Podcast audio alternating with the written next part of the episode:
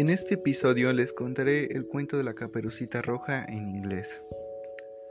Little Red Riding Hood living in a wood with her mother. One day, Little Red Riding Hood went to see her granny. She had a nice cake in her basket. On her way, Little Red Riding Hood met a wolf. Hello, said the wolf. Where are you going? I am going to see my grandmother. She lives in a house behind two trees. The wolf ran to the granny's house and ate ran up. Oh, he got into granny's bed a little later, Little Red Riding Hood reached the house.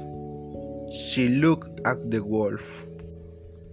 Granny, what big eyes you have! All the better to see you with, sighed the wolf. Granny, what big ears you have! All the better to hear you with, sighed the wolf. Granny, what a big nose you have! All the better to smell you with, sighed the wolf. Granny, what big teeth you have!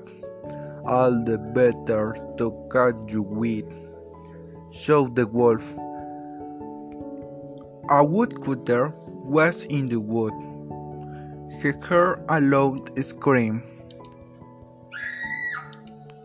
and ran to the house. The woodcutter hit the wolf over the head. The wolf opened his mouth wide and shouted, and Grant jumped out. The wolf ran away, and Little Red Riding Hood never saw the wolf again. Espero que les haya gustado el cuento. Nos vemos en el siguiente episodio. Gracias por su atención.